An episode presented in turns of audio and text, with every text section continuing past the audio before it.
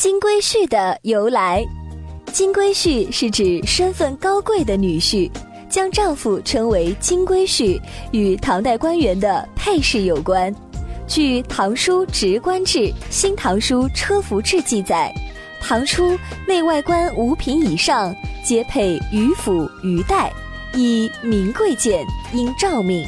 鱼府以不同的材质制成，亲王以金。庶官以铜，皆写有他的官位和姓名。